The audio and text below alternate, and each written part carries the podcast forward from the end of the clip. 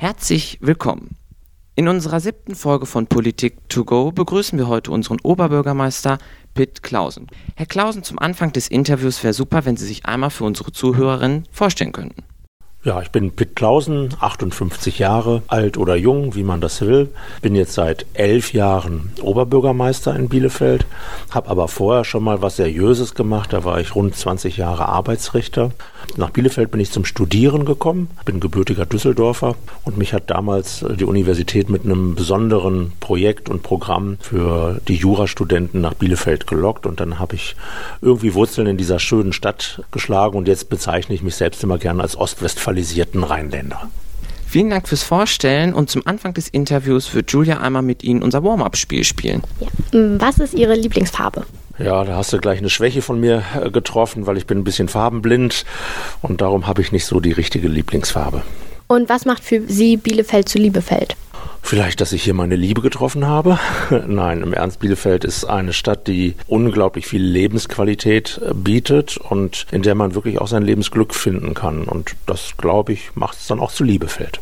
Ihr Lieblingsort in Bielefeld? Da, wo ich meine Freunde treffe. Und äh, wie haben Sie die Corona-Pandemie bisher erlebt? Corona ähm, hat im Amt und äh, im Beruf wesentlich mehr Zeit gekostet, als das im Normalbetrieb ist. Ich erlebe das in Phasen. Am Anfang, glaube ich, sind wir alle in unserer Stadtgesellschaft zusammengerückt und haben zusammengehalten. Im Moment habe ich so den Eindruck, ähm, dass sich das alles wieder ein bisschen verteilt und jeder nur noch auf seinen eigenen Teller guckt und sieht, wie er da am besten mit zurechtkommt. Und das wird uns noch eine ganze Weile begleiten. Und eine letzte Frage noch, bevor wir in die Politik gehen. Ähm, wo sind Sie der private Pitt Klausen und nicht der Oberbürgermeister? Ja, mit Sicherheit nur, wenn ich nicht in Bielefeld bin. Also auch wenn ich privat mit meinem Hund hier durch den Teutoburger Wald laufe oder mit Freunden zum Geburtstag in einer Kneipe war, ich werde immer als der Oberbürgermeister erkannt und auch angesprochen. Das gehört auch zum Amt dazu. Richtig privat bin ich wirklich nur, wenn ich außerhalb bin. Und auch da geschieht es mir. Ich erinnere mich äh, an Südafrika, an Namibia, in Mosambik. Überall bin ich Bielefeldern begegnet. Dann kommen wir zum Politikteil. Ähm, was bedeutet für Sie Demokratie?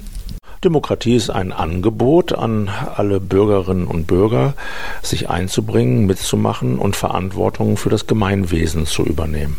Und ähm, wie sind Sie zur Politik gekommen und warum haben Sie sich ausgerechnet für die SPD entschieden? Zur Politik bin ich gekommen. Ich habe mich als Schüler sehr interessiert für Geschichte, hatte Geschichtsleistungskurs und die Auseinandersetzung ähm, mit der Geschichte hat mir gezeigt, dass nichts alternativlos ist, sondern großes Unglück in dieser Welt ist entstanden, weil Menschen Entscheidungen getroffen haben. Wenn man das ernst nimmt und sich damit auseinandersetzt, dann ist die Schlussfolgerung eigentlich die, dass man sich auch einbringen muss, dass man nicht nur abseits Abseits steht und alles besser weiß, ähm, sondern dass man auch versucht, in dieses Getriebe reinzugreifen und schlechte Entscheidungen zu verhindern, im besten Fall sogar gute Entscheidungen äh, zu bewirken. Und dann als junger Mann hier übrigens in Bielefeld, als ich angefangen habe zu studieren, bin ich in die Partei eingetreten. Damals, das ist jetzt schon über 30 Jahre her, war und ist die SPD meine politische Heimat.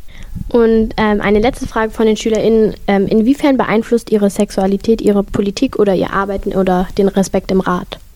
Ich glaube, es beeinflusst es nicht. Ähm, ich habe den Eindruck, dass meine Sexualität, die immer noch etwas Spezielles ist, als schwuler Mann ist man eben nicht ganz normal, dass die aber respektiert und akzeptiert wird und mir begegnet da ähm, sehr, sehr, sehr selten irgendein Ressentiment.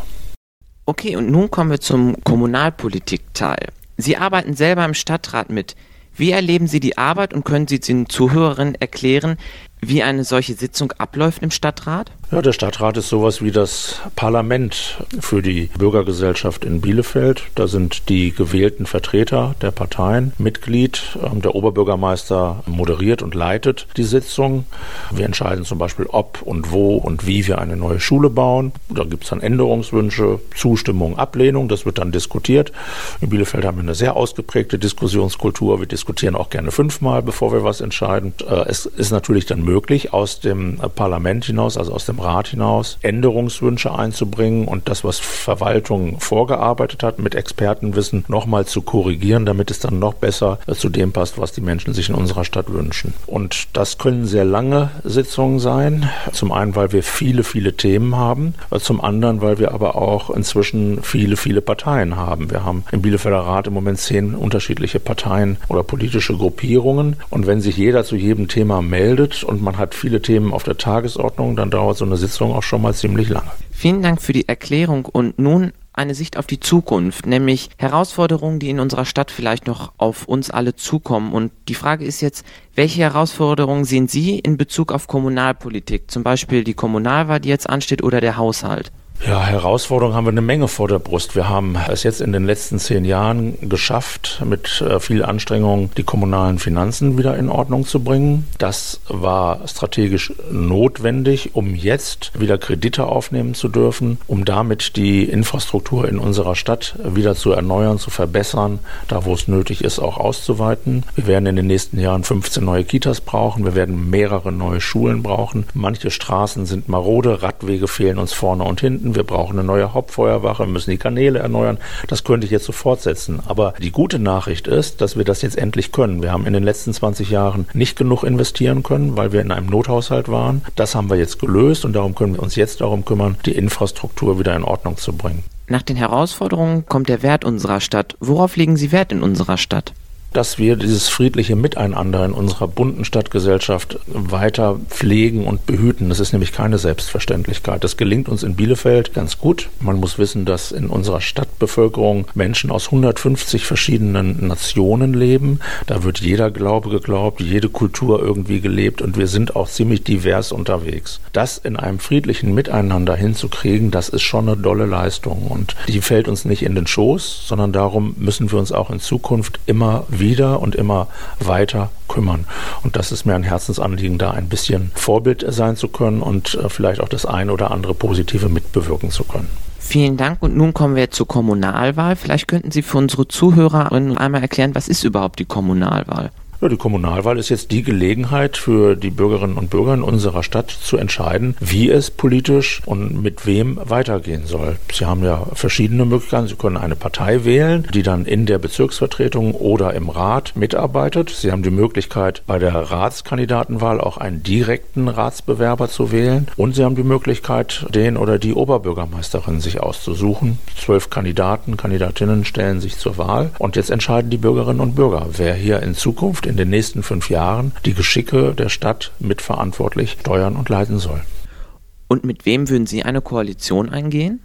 Ich bin da ziemlich offen, weil ich weiß, dass man sich das sowieso nicht aussuchen kann. Am Ende wird es ein Wahlergebnis geben, mit dem die Gewählten auch umgehen müssen. Und es wird darum gehen, eine Mehrheit zu finden, die miteinander arbeiten kann. Das hängt dann auch an Menschen, nicht nur an Parteizugehörigkeiten und die sich äh, verabreden können auf ein Programm für die nächsten fünf Jahre. Ich kann mir nicht vorstellen, dass ich an der Stelle zu einem Bündnis mit der AfD komme. Die halte ich an der Stelle nicht für kooperationsfähig und mit denen möchte ich auch nicht zusammen zusammenarbeiten. Aber ansonsten schließe ich das mit keiner der anderen Parteien aus. Als nächstes kommen wir zur Corona-Krise. Erstmal am Anfang zu dem Thema, wie halten Sie Kontakt zu den Bielefelder Bürgerinnen und Bürgern? Wir trommeln auf allen Kanälen, die es in der Mediengesellschaft gibt, weil es auch darum geht, zu unterrichten, was läuft in der Stadt, auch wo läuft mal was nicht so gut, warum läuft es nicht so gut, was tun wir, damit es demnächst wieder besser läuft. Da haben wir ja ein eigenes Presseamt hier in, in der Stadtverwaltung und wir twittern und sind auf Facebook aktiv, machen Presseerklärungen, Pressegespräche äh, und, und, und. Und natürlich, ich als Person begegne jedem Tag Menschen, die mich ansprechen und das ist auch völlig in Ordnung und auch da stehe ich Rede und Antwort über das, was in unserer unserer Stadt äh, geschieht und warum es so geschieht. Wie wollen Sie die Wirtschaft der Bielefelder Kleinunternehmen nach der Corona-Krise wieder unterstützen? Die Stadt hilft, wo sie helfen kann. Wir haben an der Stelle ja auch sehr schnell über einen Ratsbeschluss entsprechende finanzielle Hilfen mobilisiert, aber man muss auch deutlich sagen, das kann nur ein Tropfen auf dem heißen Stein sein. Die wirklich relevanten Schutzschirme werden nicht kommunal aufgespannt, sondern sie sind vom Bund und vom Land auf den Weg gebracht worden. Der Bund hat so viel Geld auf den Weg gebracht wie noch nie in der Geschichte Geschichte der Bundesrepublik. Er hätte es ehrlich gesagt nicht für möglich gehalten, dass in diesem Ausmaß Schutzschirme gespannt werden können. Das sind nicht nur Hilfen gewesen für Unternehmen selbst, sondern allein die Kurzarbeitergeldregelung ist eine, die auch den Familien geholfen hat, die davon betroffen waren, dass im Betrieb nicht mehr gearbeitet werden konnte. Also da ist unglaublich viel gemacht worden und trotzdem weiß ich natürlich, dass auch diese Hilfe endlich ist. Wir werden auch Insolvenzen haben. Es gibt einfach ein paar äh, Branchen und Bereiche, denen ist wirklich das Geschäftsmodell weggebrochen da ist nichts mehr zu tun und da wird auch absehbar in den nächsten Monaten nichts zu tun sein. Und da muss man auch sagen, es gibt eine Endlichkeit dessen, was Staat regeln kann und wo Staat unterstützen kann und wir können Corona auch nicht wegzaubern. Und äh, nicht nur Kleinunternehmen und Unternehmen sind ja getroffen, sondern auch die Kulturszene in Bielefeld. Wie sollen die denn nach der Corona-Pandemie oder jetzt in Zukunft auch unterstützt werden? Also wir haben die Partner, mit denen wir in Leistungsverträgen sind, alle weiter unterstützt. Ähm, wir haben zum Beispiel keinen einzigen Mitarbeiter aus den städtischen Bühnen entlassen, auch wenn da jetzt erstmal nicht so viel gelaufen ist. Wir haben das Instrument der Kurzarbeit genutzt. Das erste Mal, dass die Stadt städtische Mitarbeiter in Kurzarbeit geschickt hat. Aber wir erhalten die Infrastruktur aufrecht. Und das ist uns auch wichtig, weil es wird ja wieder Kultur geben. Und wir können jetzt nicht einfach das alles den Bach runtergehen lassen und uns dann hinterher ärgern, wenn Corona vorbei ist, dass wir niemanden mehr haben, der singt, der Theater spielt, der Kultur lebendig macht oder tanzt oder andere Geschichten. Und von daher haben wir da, wo wir als Finanzier unterwegs sind als Stadt, unsere Verträge sehr flexibel angepasst, um das Überleben der Kulturschaffenden in diesen Bereichen zu sichern. Aber auch da gilt, wir werden nicht jeden erreicht haben, wir werden nicht jeden geholfen haben und es wird auch Einzelschicksale geben, die wirtschaftlich über diese Durchstrecke nicht hinwegkommen. Und kann denn die Corona-Krise auch eine Chance für Bielefeld sein? nehme mal das Beispiel. Ich habe unglaublich viele Videokonferenzen oder Telefonkonferenzen gemacht. Bin im Städtetag auf bundesdeutscher Ebene und auch in Nordrhein-Westfalen unterwegs. Da haben wir uns vorher immer getroffen. Ich bin kreuz und quer durchs Land gereist, um an Konferenzen teilzunehmen. Und das ging jetzt eigentlich auch ganz gut mit Telefonkonferenzen oder mit Videokonferenzen. Und das haben wir hier in der Organisation der Stadt auch festgestellt über das Thema Homeoffice oder Videokonferenzen. Man kann unter der Nutzung der technischen Möglichkeiten tatsächlich auch sehr effektiv arbeiten, ohne viel Reisen reisen zu müssen. Da habe ich den Eindruck und auch ein bisschen die Hoffnung und den Wunsch, dass sich das nachhaltig etabliert, dass wir tatsächlich aus der Erfahrung, die wir da jetzt gemacht haben, auch etwas Positives für die Zukunft mitnehmen. Das Zweite, was ich positiv empfinde, ist etwas, was ich eigentlich vermisse. Ich habe es total vermisst, gute Freunde in den Arm nehmen zu können. Oder wir haben drei Wochen gerungen, bis ich meine Mutter mal wieder in den Arm genommen habe. Eigentlich ist so die Reflexion, die Erfahrung, wie wichtig diese sozialen Kontakte sind. Wir sind alle soziale Wesen und der soziale Austausch ist etwas, was ein ganz großes Grundbedürfnis von uns ist. Und diese Erfahrung zu machen, dies auch nochmal sich bewusster klar zu machen, finde ich, ist auch etwas, das ich auch positiv mit in die Zukunft nehme. Kommen wir zum nächsten Themenblock, zum Verkehr. Ähm, was halten Sie von einem kostenlosen öffentlichen Nahverkehr? Also im Prinzip wäre das wünschenswert, ja, aber irgendwer muss es bezahlen. Es ist ja nicht kostenlos. Wenn die äh, Nutzer des ÖPNV es nicht bezahlen, dann bezahlt es ja nur jemand anders. Und deshalb muss man sich da wirklich die Karten legen und fragen, wollen wir den Betrag, den das insgesamt kostet, tatsächlich über zum Beispiel die Grundsteuer auf alle umlegen, die in unserer Stadt wohnen? Ist das fair oder ist es nicht fairer von denjenigen, die eine spezielle Dienstleistung abrufen und nutzen, wenigstens einen Teilbetrag des Aufwandes, den es kostet, kostet, einzuziehen.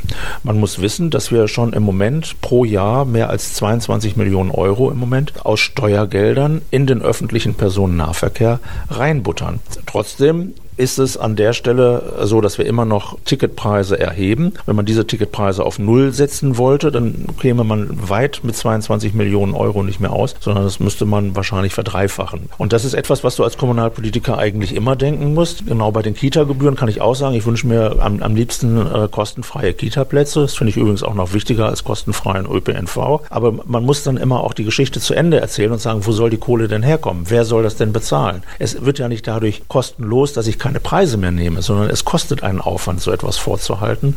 Das Ende der Geschichte ist immer, am Ende landet es dann eben bei der Allgemeinheit über die Steuerlast.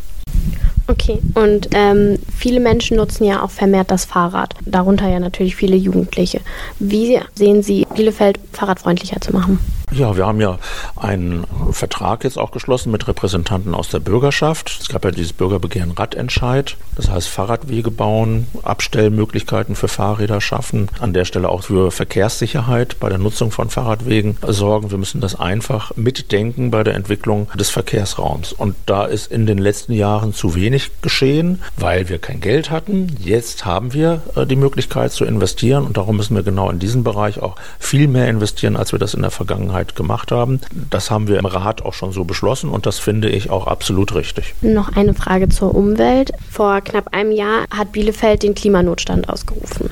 Inwiefern wird das Ihrer Meinung nach die Politik in den nächsten Jahren konkret beeinflussen? Die Wahrheit ist auch hier wieder, du musst an tausend Schrauben drehen, damit das große Gerät tatsächlich auch nur ein bisschen in Bewegung kommt. Und ähm, jede dieser Schrauben, die du drehen willst, stößt nicht bei allen Menschen auf Begeisterung. Wenn wir über die Verkehrswende reden, dann steckt hinter dem Begriff der Verkehrswende das Ziel, die Menschen zu veranlassen, weniger Auto zu fahren, sondern auf die Träger des Umweltverbundes zurückzugreifen, also Bus, Bahn, Fahrrad. Das ist aber etwas, wo wir immer auch Gegenwind bekommen, weil die Leute natürlich auch teilweise mit guten Gründen sagen, ich bin aber aufs Auto angewiesen, ich wohne jetzt nicht in der Innenstadt, sondern am Stadtrand und da fährt auch keine Bahn, wie soll ich denn sonst zu meiner Arbeit kommen oder zur Schule kommen? Das Leben ist komplex und die Lebenssituationen von 340.000 Einwohnerinnen und Einwohnern in Bielefeld sind auch sehr divers und das muss man alles berücksichtigen, wenn man solche großen strategischen Projekte auf den Weg bringt.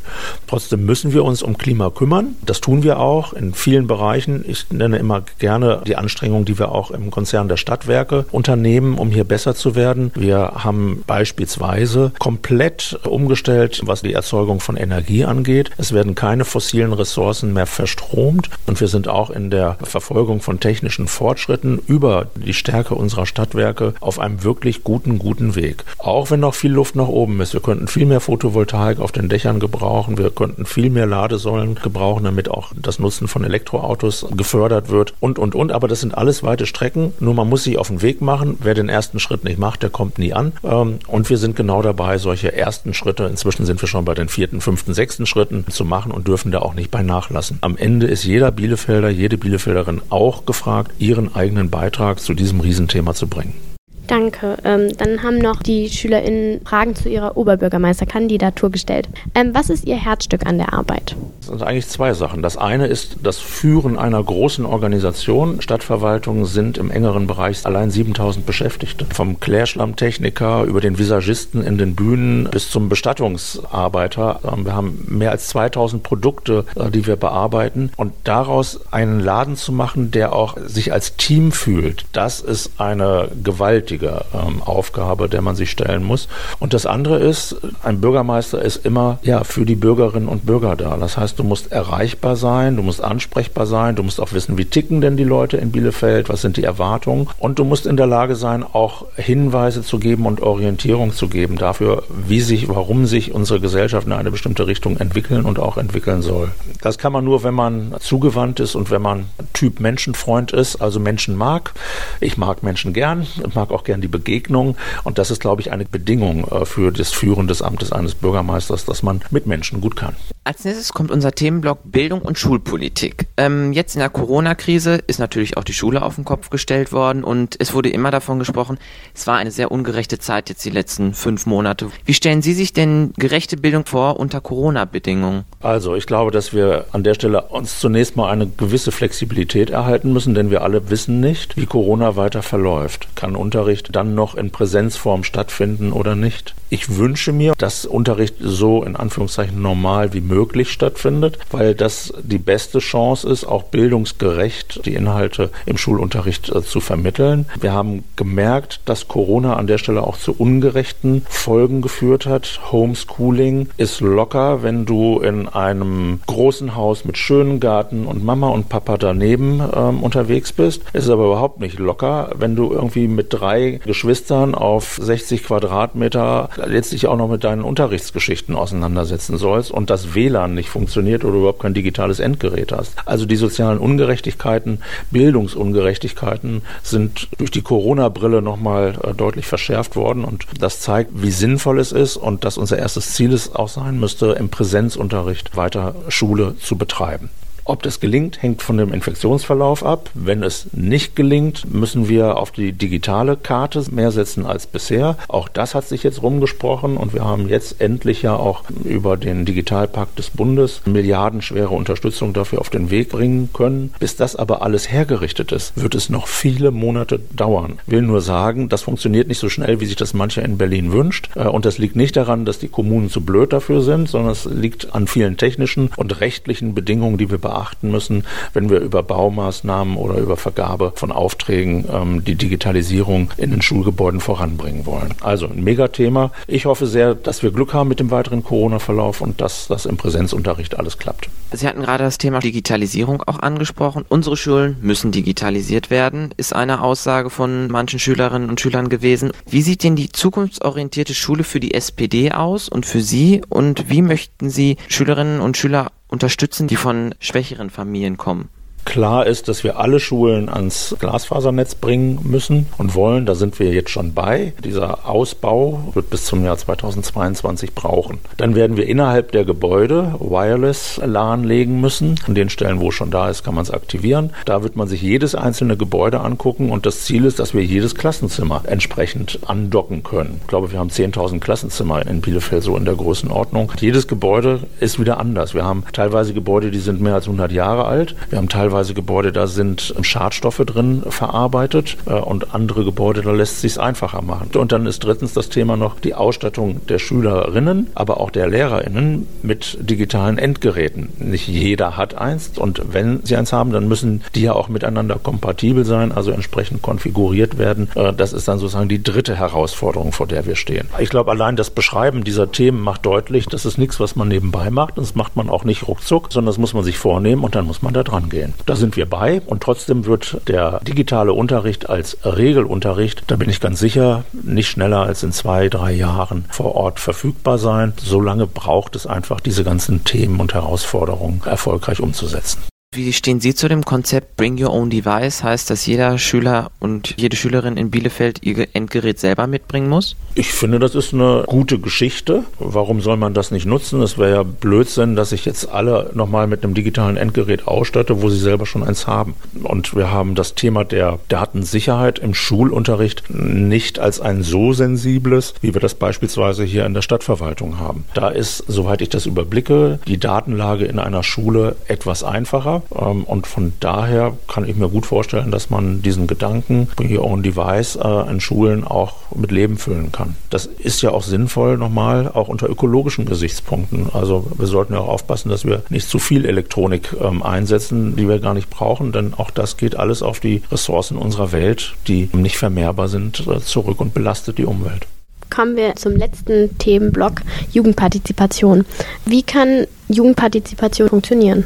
Ich als Oberbürgermeister oder jetzt als älterer Herr habe ein Interesse, dass die Jugend ihre Stimme erhebt und sich auch einbringt und mitmacht und uns Älteren auch Hinweise darauf gibt, wie sich aus Sicht der Jugend denn die Welt verändert und worauf wir achten müssen. Ich nehme schon wahr, dass die Art und Weise, wie wir Politik machen, nicht so besonders sexy ist. Ähm, also ich habe ja vorhin beschrieben, wie so eine Ratssitzung über Stunden stattfindet. Das kann ich schon nachvollziehen, dass das nicht jeder als ein spannendes Hobby versteht. Aber Partizipation ist ja auch nicht nur in Ratssitzungen mitzumachen, sondern kann sich ja in vielfältiger Weise äußern. Man kann über Projekte sich einbringen zu Themen, die einem selber wirklich am Herzen liegen, ob man sich um den Teutoburger Wald kümmern will oder um die Sauberkeit in den Parks oder um Kulturveranstaltungen oder um die Hilfe von bestimmten bedürftigen äh, Gruppen in unserer Gesellschaft. Partizipation ist ja auch mitmachen. Mitmachen, einbringen, selber die Ärmel hochkrempeln und was gestalten. Und das finde ich total klasse und da müssen wir und wollen wir auch ähm, in Bielefeld immer Anregungen geben und Hinweise geben,